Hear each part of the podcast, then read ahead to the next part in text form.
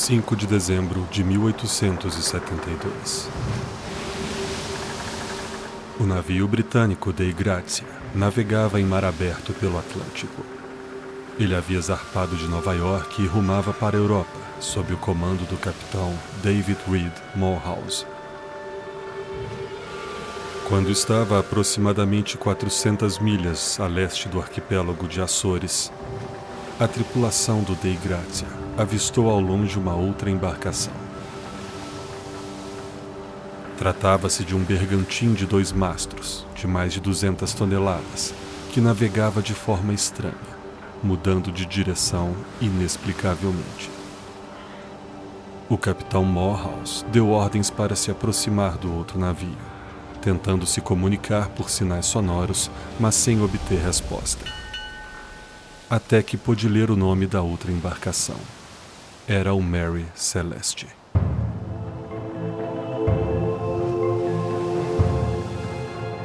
Provavelmente o capitão do Dei Grazia não sabia, mas ele estava prestes a embarcar em um dos maiores mistérios náuticos de toda a história.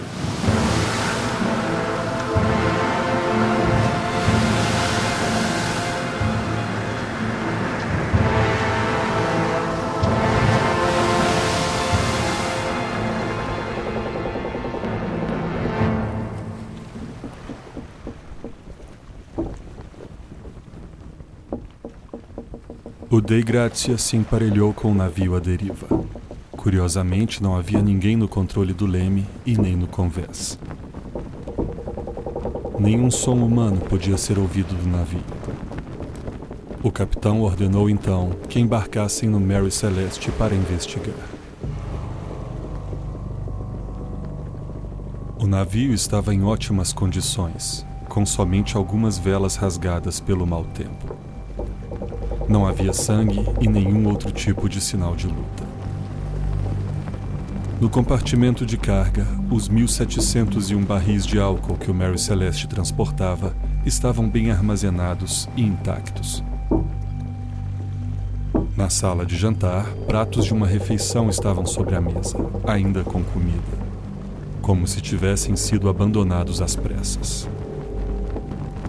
O diário de bordo do navio estava entre os pertences do capitão, e o último registro era de dez dias antes, e não mencionava nada de estranho ou anormal.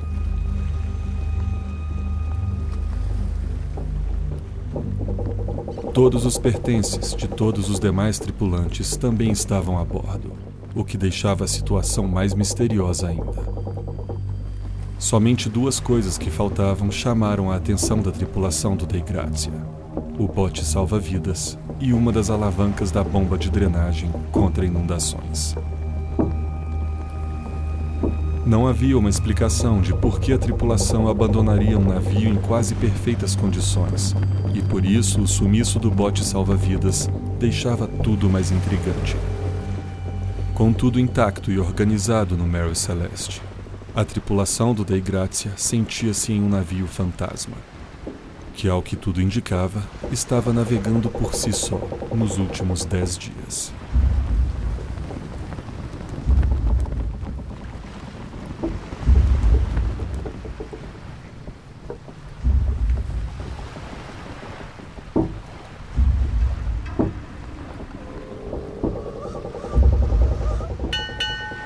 Capitão Morehouse envia parte de sua tripulação para pilotar o Mary Celeste seguindo o Dei Grazia até Gibraltar, onde poderia receber o dinheiro do seguro por ter recuperado uma embarcação perdida. Lá chegando, tornou-se o primeiro suspeito do caso. Ao entregar o Mary Celeste para as autoridades e requerer o seguro, o oficial britânico Frederick Solly Flood suspeitou do capitão Morehouse e sua tripulação, instaurando um longo inquérito para investigar o caso. Após três meses, não encontrando evidências de fraude por parte da tripulação do Dei Grazia, a corte liberou o pagamento. Porém, com olhos ainda desconfiados, pagaram menos da metade do valor assegurado para o capitão Morehouse. Porém, restava o grande mistério: o que aconteceu com o Mary Celeste e onde estava a sua tripulação.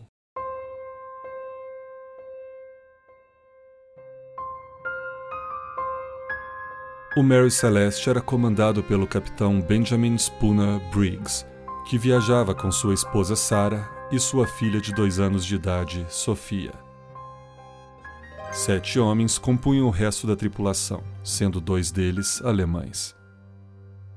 A vida do capitão Briggs fora investigada, buscando alguma pista sobre o caso.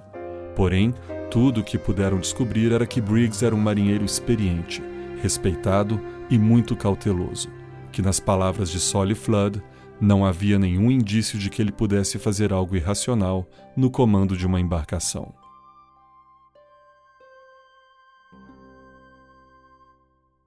Os dois marinheiros alemães, os irmãos Volkert e Boyer Lorenzen, também caíram sob suspeita, já que seus pertences não foram encontrados a bordo. Mas a suspeita diminuiu quando descobriram que eles haviam perdido seus pertences algumas semanas antes da viagem. No final, não havia nenhuma evidência ou motivação para nenhum membro da tripulação que explicasse o mistério. Porém, uma sombra pairava sobre o navio. Era seu passado. O que para os mais místicos indicava que o Mary Celeste era um navio amaldiçoado.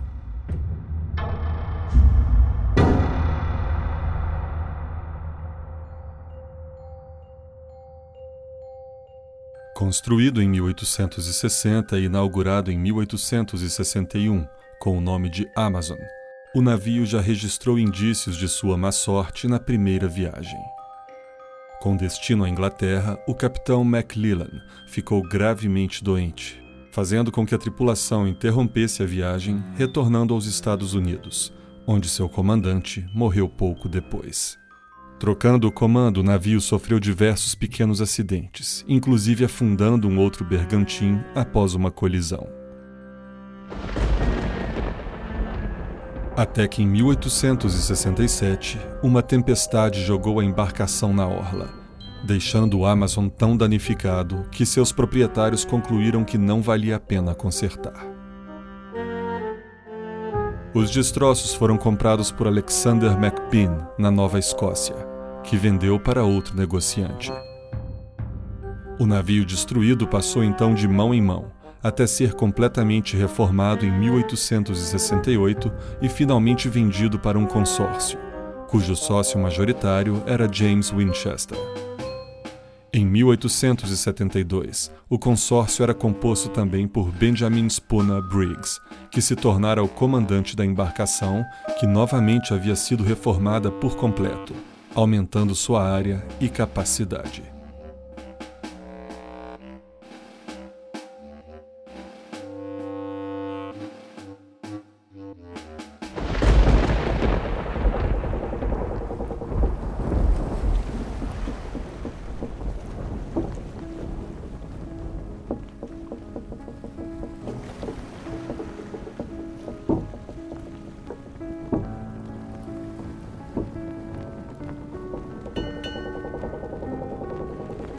A viagem derradeira do Capitão Briggs no Mary Celeste teve início em 7 de novembro de 1872, quando zarpou do porto de Nova York, transportando 1.701 barris de álcool, com destino a Gênova, na Itália. De acordo com o diário de bordo encontrado no navio, o Mary Celeste enfrentou tempo ruim por duas semanas, até chegar em Açores, onde o último registro fora feito no diário de bordo às 5 horas da manhã, do dia 25 de novembro. A partir daí, todo o resto da história se encontra envolta em mistério. Uma evidência que se destaca, porém, é que um dia antes de chegar a Açores, o capitão mudou o curso do Mary Celeste, aproando para a ilha de Santa Maria, ao que tudo indica, procurando o refúgio da tempestade.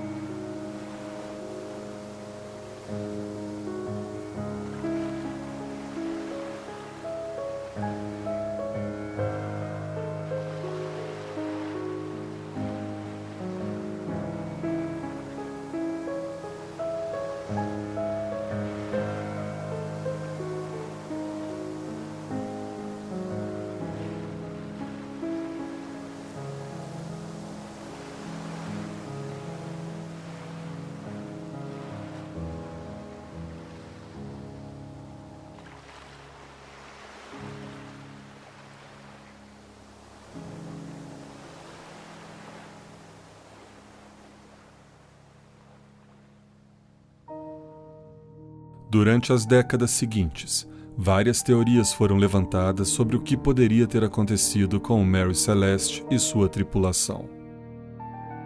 Algumas explicações absurdas sugerem monstros marinhos ou até mesmo uma maldição. Pensaram também se tratar de piratas, mas o fato de o navio estar intacto e nada ter sido roubado invalida essa hipótese. Chegou-se a cogitar também um motim, mas por que todos abandonariam o navio e para onde foram? Outra teoria que explica também o sumiço da alavanca de bomba de drenagem é a de que, enfrentando o mau tempo e sem condições de drenar a água do casco, o capitão Briggs não tinha como saber se o navio estava inundando ou não. E com medo de que pudesse afundar, resolveu dar a ordem para a tripulação abandonar o navio. Será que o navio enfrentou uma tempestade tão forte que fez com que o capitão ficasse quase neurótico? Para seguir a teoria de que o navio realmente for abandonado pela tripulação, com ou sem motim, deve-se descobrir por que abandonaram Mary Celeste e para onde foram. O bote teria também naufragado? Abandonar um navio é a ordem mais crítica que o capitão pode dar como último recurso para uma situação extrema. Que situação foi essa? Algumas décadas após o sumiço da tripulação do Mary Celeste, surgiu numa revista a suposta história de que um homem apresentou papéis deixados a ele por um funcionário seu que havia morrido, chamado Fosdick. Nesses documentos, Fosdick afirmava ter sido um passageiro clandestino do Mary Celeste pois era amigo do capitão Briggs, que lhe autorizou a viajar secretamente a bordo do navio, pois precisava fugir rapidamente da América.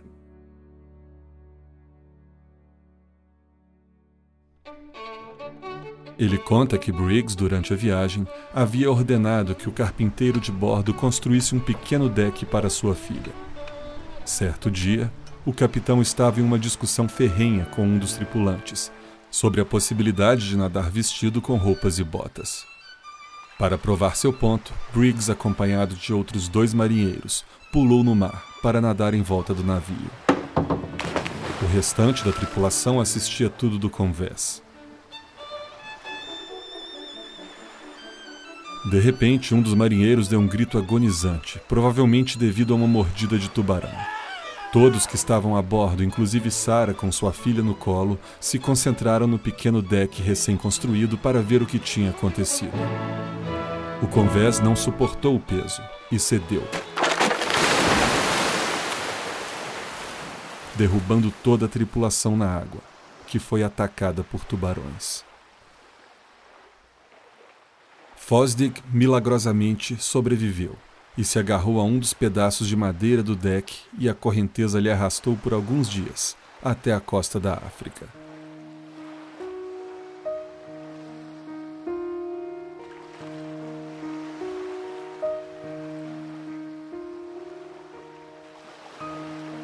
Essa história, provavelmente falsa, assim como várias outras hipóteses, acaba por gerar mais perguntas ainda.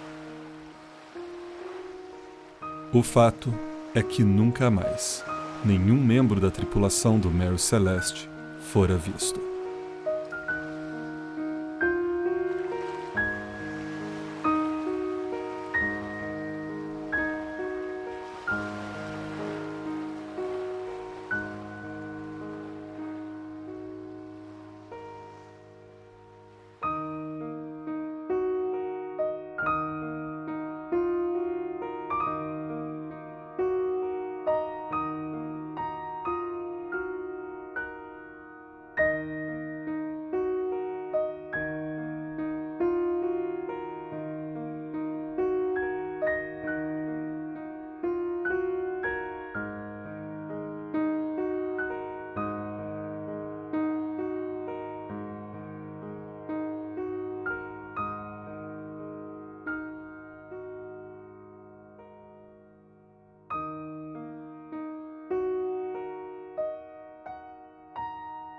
Após o misterioso desaparecimento de sua tripulação.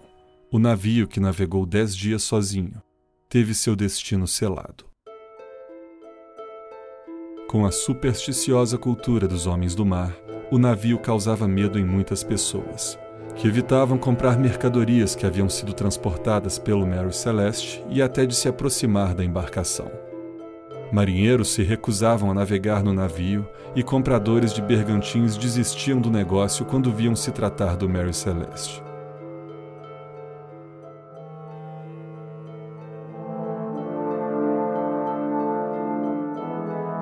Assim como no início de sua história, o navio passou de mãos em mãos, gerando prejuízo atrás de prejuízo, até que em novembro de 1884, seu último comandante, Gilman C. Parker, supostamente armou uma fraude com um grupo de carregadores.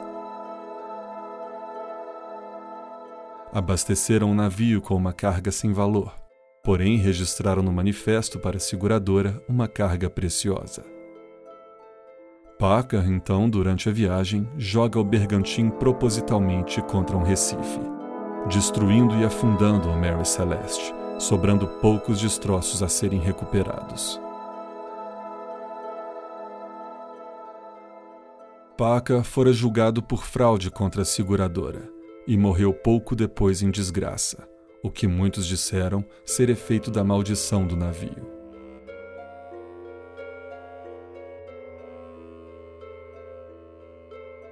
Hoje, ninguém sabe onde se encontram os restos do Mary Celeste, que repousa no fundo do mar, em algum lugar, assim como talvez o Capitão Briggs e sua tripulação.